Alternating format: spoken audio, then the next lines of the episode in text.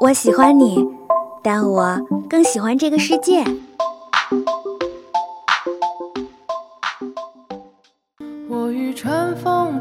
如果能与时间白头偕老，假如有一天你遇到了跟他长得一模一样的人，他真的就是他吗？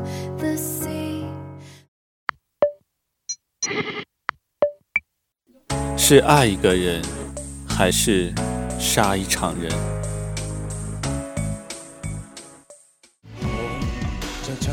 请给我一天的时间。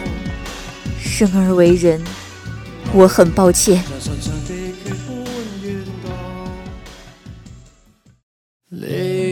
有人说，跨过黑暗就是黎明，我的黎明可能永远不会来。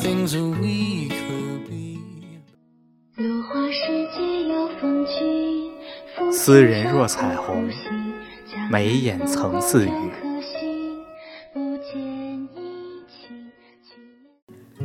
没有喜欢你多久，但觉得能喜欢你好久。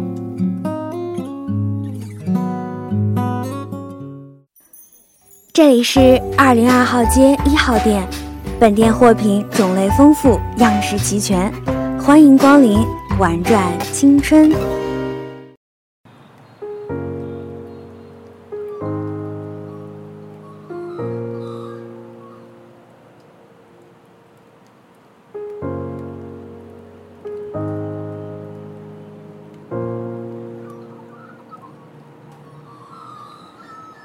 我听见海鸥的声音。我睁开双眼，不同于美国，凯拉特的天空清澈的发亮。我下意识地摸了摸包里的银色罐子，还在。车上同行的人大半已经被击毙，剩下的那位司机趴在地上瑟瑟发抖。我记得急刹车把我甩出了窗外，红色衣服的士兵们将我团团围住。忽然，直升机的轰鸣声从远处传来，没多久便精准地降落在我的旁边。直升机上下来一个四十多岁的男人，一头银白色的短发，粉色的西装和裤子。那个男人疯癫地掏出手枪，杀掉了那个下令开枪的军官。过近的距离见得他满脸的鲜血。男人拿出手机，将右手轻昵地搭在我的肩膀上。和我合了一张影。我终于见到你了，阿杰。来，跟我走。看着男人的脸上还冒着热气的鲜血，我没有作声。对了，我叫卜甘米，我是你妈妈的好朋友。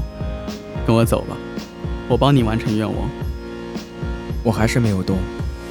卜甘明笑着挥了挥手，后脑传来一阵大力。失去意识之前，我只是听到了直升机的轰鸣声。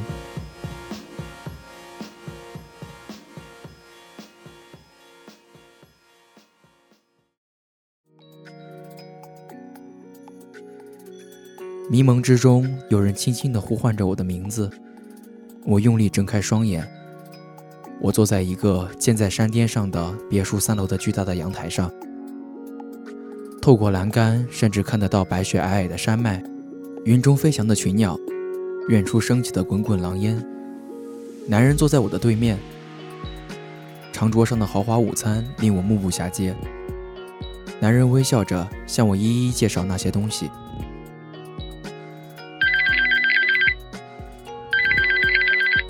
喂，好，好，我马上下去。阿杰，你在这里不要乱跑，等我十五分钟。我们吃完午饭之后。我就带你去你想去的地方。还没等我答应，男人已经健步走下了楼。我掏出那个银色的罐子，上面刻着母亲的名字，还有一个双刀挡住太阳的奇怪标志。我有些迷茫。母亲说她要把自己的骨灰埋在凯拉特最高的山巅。她说她想看着这片土地慢慢长大。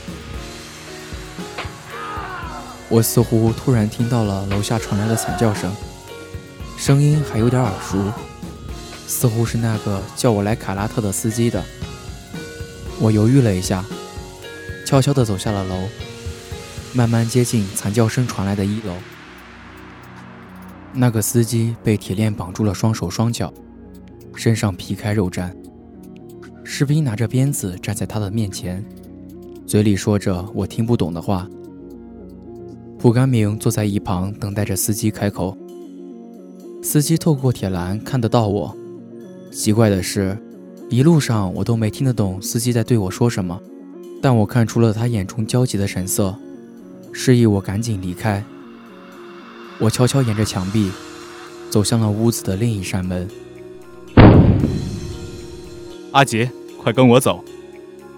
一个手握冲锋枪、刚刚冲进来的蓝衣男人看到我，欣喜地说，而后不等我反应，拉起我的手冲向门口。他把我塞到门口的车里。你们快走，我们留下来断后。男人留下这句话，将扛在肩膀上的 AK 握在手中，转身去阻拦从别墅中追出来的士兵。你叫什么名字？没来由的对这个大大咧咧的男人有一丝好感。沙巴尔，你老爹可是我们黄金之路的创立者，你回到凯拉特一定是天神的意思。你是天神派来帮助我们黄金之路的，我们当然要保护你的安全。男人回头爽朗地笑道：“我似懂非懂地点了点头。”车上的士兵将油门一脚踩到底，在士兵们的保护下。我们来到了凯拉特最南部的那个小镇上。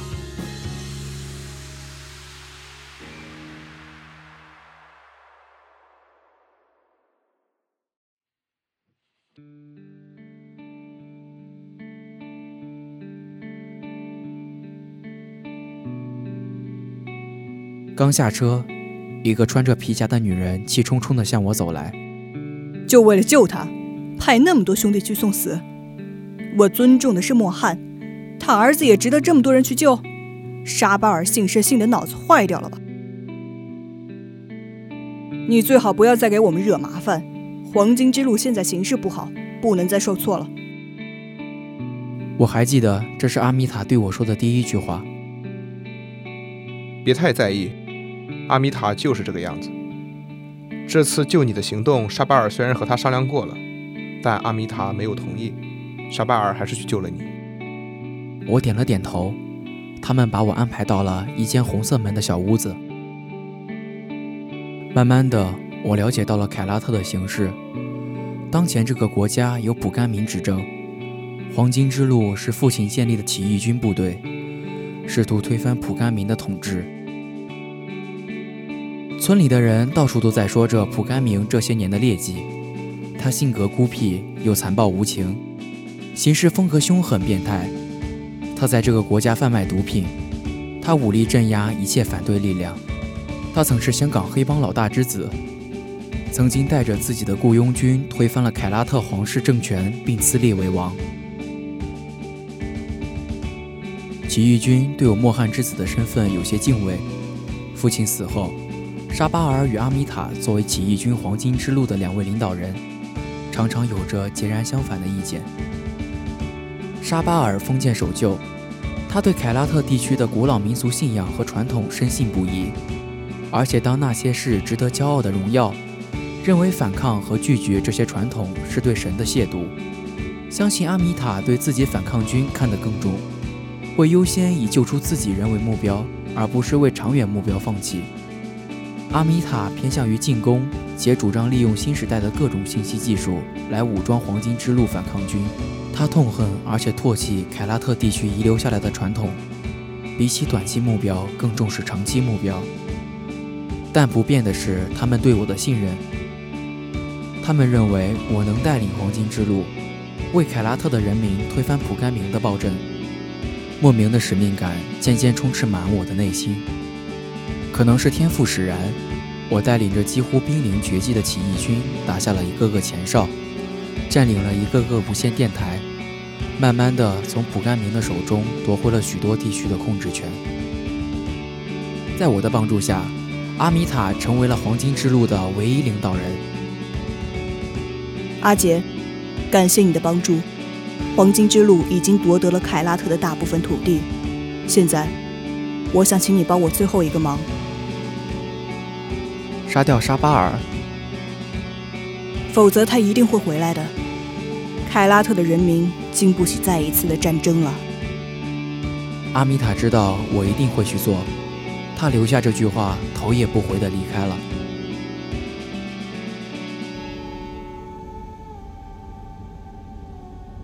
我不知道这样做对不对。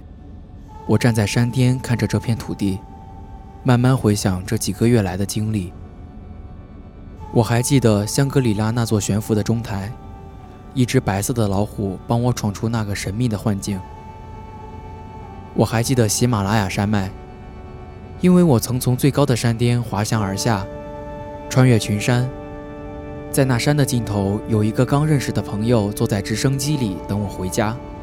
我还记得恢宏的凯拉特竞技场，那个总是站在最高处的女人听闻，掌握在蒲甘明手中的家人早已离世时绝望的眼神。我还记得我九死一生抓到的那个男人，临死前还想着接女儿的电话。这一刻突然很孤独，因为这片土地上没有我认识的人了。我听说阿米塔为了恢复凯拉特的经济，做着跟蒲甘明一样的事情。我不知道他还是不是我认识的那个阿米塔。后来我放了沙巴尔，他失落的在枪口下走出了屋子。我知道他不会再回来了。后来我带着黄金之路的人围住了蒲甘明的城堡，这也是他最后的地盘。解决了那些士兵，我来到了那座三层的别墅前，轻轻推开门，蒲甘明坐在长桌前等我。桌上摆满了奢华的晚餐。我拿枪指着蒲甘明的头：“阿杰，如果你愿意的话，你就开枪吧。”我轻轻地上了膛。你忘了你为什么来凯拉特了吗？他的声音竟然有些呜咽。我把手枪扔到了地上，坐在了蒲甘明对面。长桌的尽头，那个男人深深的埋着头。似乎是在想些什么，然后他像是下了什么决定一般。阿杰，别吃了，我们走吧，去完成你母亲的遗愿。我从包里拿出了那个银色罐子，我突然发现，我已经不记得有多久没有把它拿出来过了。我跟着蒲甘明走上山顶。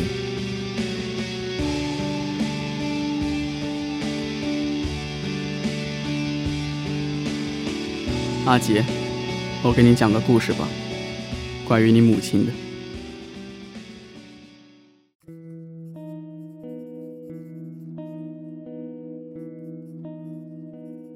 可能什么都没有跟你说吧。我建立政权那年遇到了你的母亲，然后我们在一起了，而且生下了一个可爱的女儿。后来莫寒把你的母亲和姐姐骗了出来。亲手杀了那时只有三岁的小女孩，然后莫寒为了你的母亲建立了他自己的起义军，试图推翻我的政权。再后来，莫寒死了，你的母亲带着你离开了凯拉特。心疲力竭的我，把凯拉特交给了手下的人管理，因为你母亲曾对我说过，她死后。一定会把自己葬在凯拉特最高的山上，我就把城堡建在了这里，等待着你母亲回来。虽然我知道回来的只是一个银色的罐子。其实你从美国降落到这片土地上的那一刻，我就知道了。但和黄金之路的战士真是焦灼，没能去机场接你。没想到被那帮人抢了线。那天，我本来打算和你吃过午饭之后，就带你上山埋了你的母亲，然后把这个国家交给你。虽然我的那几个手下性格有些怪异，但其实他们心眼不坏。熟络之后，在他们的帮助下，你应该能好好的治理这个国家。你是他们在这个世界上仅剩的痕迹了。没能保护好他们两个，好歹想补偿你，没想到，你却跟着起义军的人跑掉了。你比你父亲还有能力，一点点把地盘给夺了回去。虽然这片土地本该是你的。到了，就是这里了，快进去吧。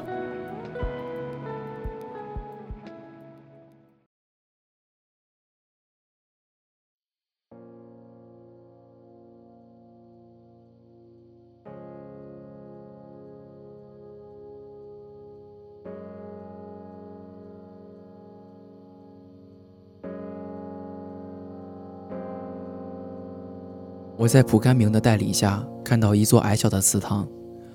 轻轻推开门，小祠堂没有窗户，角落摆满了白色的蜡烛，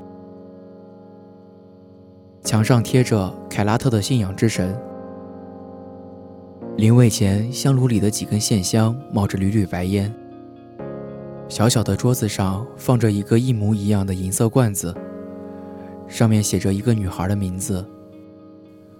我轻轻地将母亲的罐子放在旁边，学着凯拉特人的样子，笨拙地祭拜。等我再出来时，蒲甘明刚要走上直升机。他看了看我，对我挥了挥手，然后离开了。旋翼卷起的沙尘，一如我们初见的那一天。惶恐的心境也有些相似。只是上一次的沙子飘进我双眼时，我没有流泪。蒲甘明没有回头，他本就不是那种优柔寡断的人，真羡慕。没来由有些怀念，蒲甘明通过无线电不断劝我回心转意的那些话，虽然他们通常都是耳边风。回到前哨。看到了阿米塔为复兴凯拉特的经济，强迫年轻人去种植大麻。阿米塔说：“我完成了我的使命，我该回美国去了。”然后转身离开。我终究是没能对着阿米塔的背影开枪，像放走了沙巴尔一样放走了阿米塔。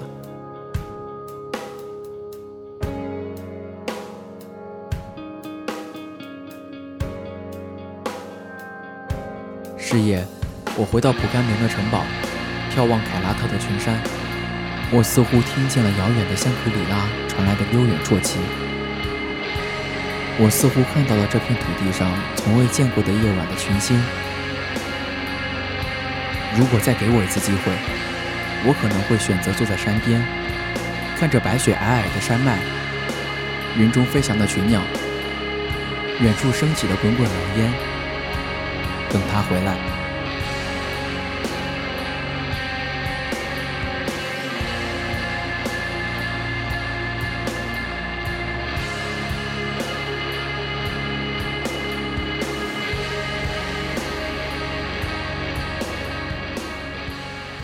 好了，以上就是本期《玩转青春》的全部内容了。播音混蛋叉叉菠萝随你们变，机务滚滚随你们变吧。小卷子，采编三块，协众监听，感谢大家的收听。《玩转青春》下周同一时间不见不散。